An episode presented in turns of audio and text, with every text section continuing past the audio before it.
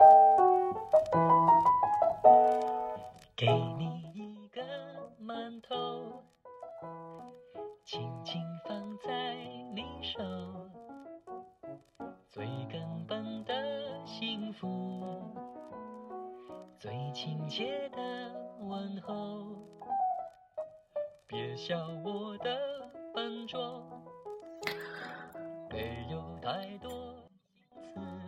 Hello，各位听众，您现在收听的是 FM 幺零六点九路人电台。男孩的复数是 gay，很感谢各位听众能够在深夜聆听路人的电台。嗯，感谢你们的一直以来的陪伴。那 今天其实路人有在，就是有看到一些。呃，怎么说呢？在某些那个呃社交软件上，就是只只是社交，不是软件上啊，不是不是那种勾搭的软件，就是社交网络上就看到有有人就说说，嗯，可能我的节目呃会录的怎么说呢？就是有点一个可能一个人的电台就会变得有点。无聊，然后变得有点无病呻吟的样子。那我想一想，好像其实的确有这种怎么有这种因素吧？可能一个人的时候，可能有时候露出来的那种情绪会比较不对，就是比较真的是一个人比较不开心的时候，可能露出来了，嗯，给人带去的负面能量会比较多。啊，好吧，那就进入我们今天的主题。那其实今天呢，嗯，路人在这里想跟大家，可能这个东西可能跟统治这个话题就不是太太有关系了。嗯，我想跟大家聊一聊家人这个话题。为什么突然想到这个了？是因为就是。我今天，嗯，看了，就是也是想给自己放松一下，就看了一期那个《爸爸去哪儿了》第二季，就看到就是最近的这一期，最新的这一期，就是其中有一个有一个故桥段，就是讲那个吴镇宇的孩子，嗯，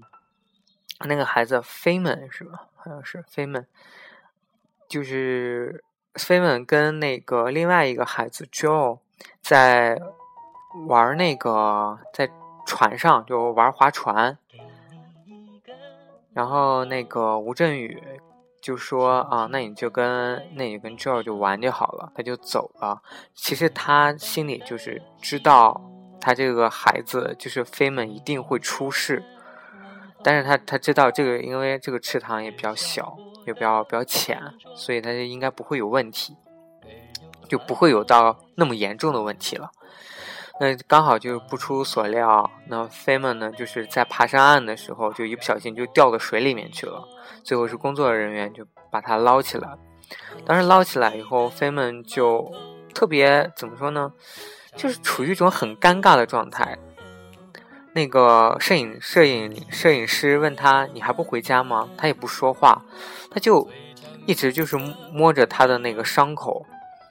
就是他也不知道也不知道他到底想干什么。那这时候呢，这个剧组就通知了啊吴镇宇，啊吴镇宇就说：“啊，我肯定知道，他就是我把他放那儿，就是知道他肯定肯定会掉到水里面，他肯定会出事。”但是就边说的时候，他就吴镇宇就边朝那个他孩子那个方向就过去看看，他就在远远的地方就看到他的孩子就一直站在那，他就说，他就说他的孩子就是飞们就不懂得，就是他不懂得如何去表达，就是当你遇到了危险，当你，当你怎么说呢？就是你受伤的时候，你不懂得向你去。不懂得，还是说不好意思去向你的家人进行求助？那其实最后面就是吴镇宇就把他把飞们就带回家了，带回家以后就帮他处理伤口啊，然后抱着他就说了一些很感动的话。我觉得是，就是说，这个世界上，能够在你受伤的时候真正给你关心、给你爱护的，只有你的家人。其实，我相信，不仅是我，或者是现在还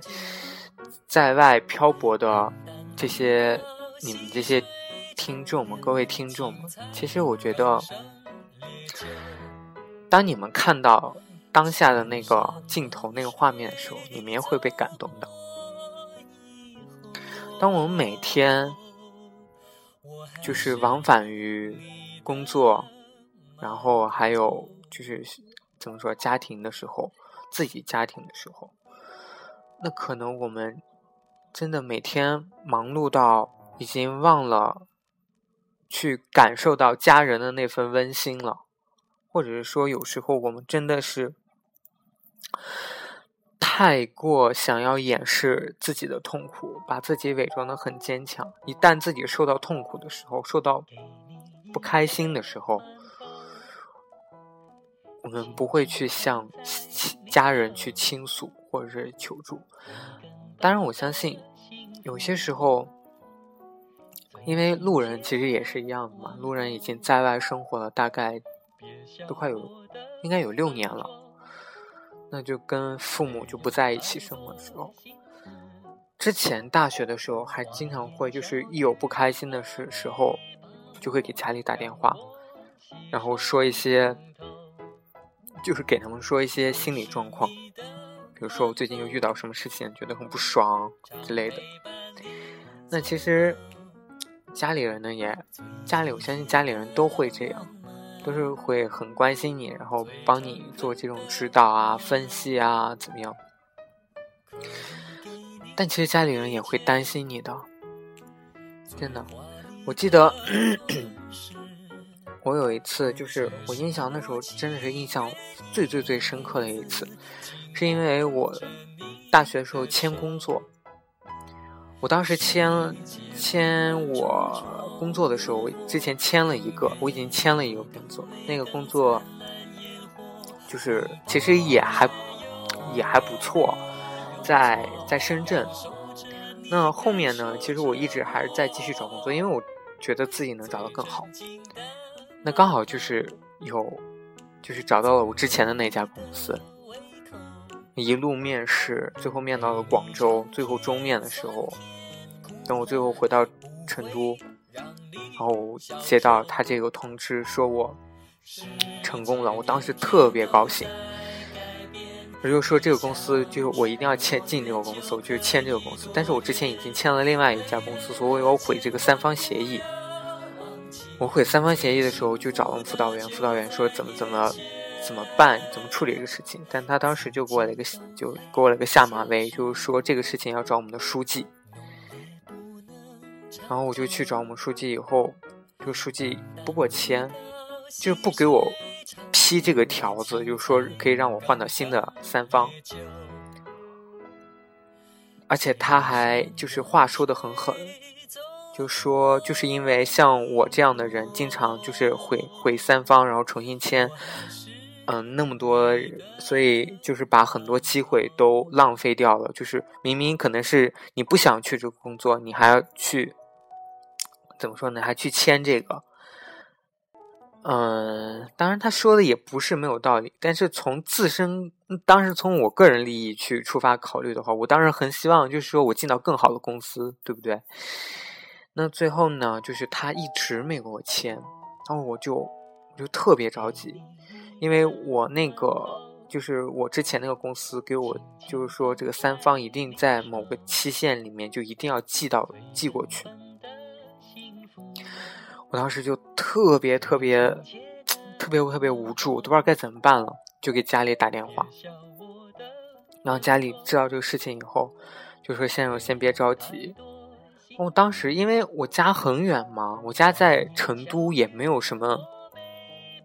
也没有什么怎么说呢，就是没有什么，嗯，认识的人，或者是有一些比较有能耐的人在这边能够帮到我的。但是我那当时我爸就，就是托了很多关系，在成都就给我找了一个跟我们学校有点沾边的人，就可能认识我们学校领导的人。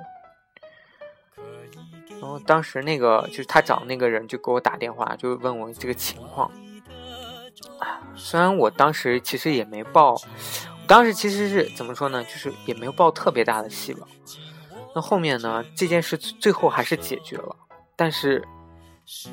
但是怎么说，就是，嗯，这件事情最后还是靠我自己解决的，就是靠我苦口婆心，天天去我们那个书记那里面，就是帮他。怎么说？帮他干活什么之类，最后他还是给我签了这个事情。当然是我也是跟我公司那边说了这个情况，然后他把我这个期限延迟了，就最后还是签上了这个东西。那其实我之之前那件事情真的是对我怎么说影响，就是印象记忆非常非常的深刻。就是当你最无助的时候，你的家人一定会花尽百分百的力气。去帮助你，真的，哪怕他们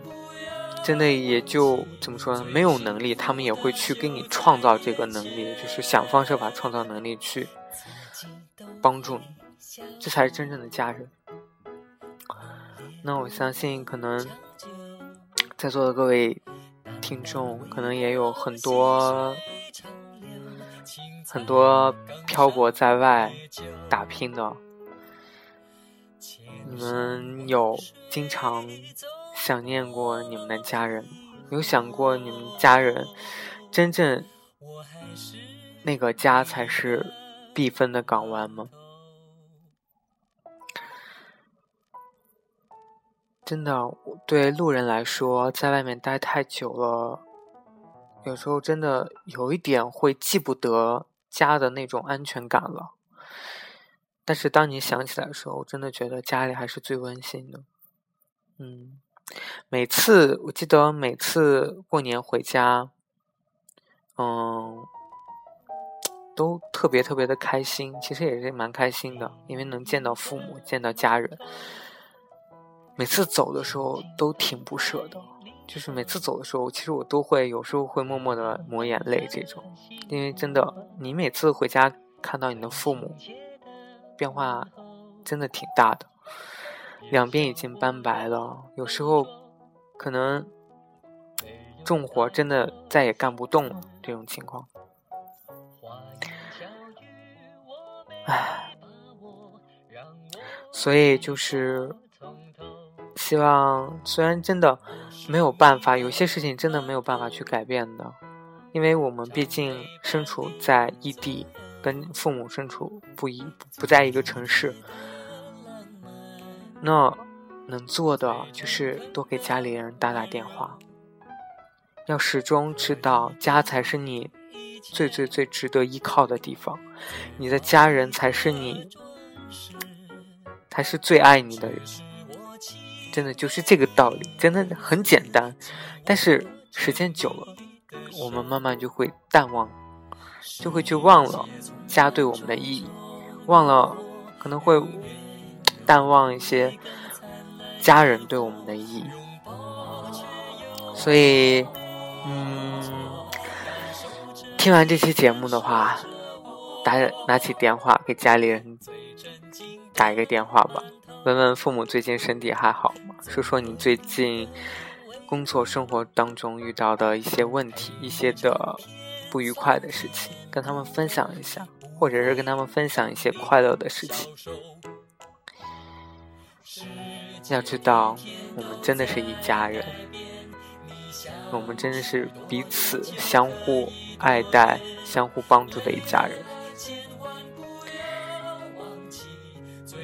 所以，让我们对所有天下的父母们说一声谢谢，说一声，当然就是他们对我们的爱护，我们也会回馈的，回馈给他们，因为我们也爱他们。所以我们现在的努力，再苦再累，也也要坚持下去，因为我们也要让我们的父母过得更好，过得更幸福。看到我们变得更优秀，对于他们来说，这也是让他们能够心满意足的一件事情。好啦，各位听众，您现在收听的是 FM 幺零六点九路人电台，男孩的复数是 gay。啊，希望今天这个话题能够让大家，就是怎么说呢？给大家一个提醒吧，就是多多去关心一下自己的家人。嗯，晚安，各位听众。成都，今夜请将我遗忘。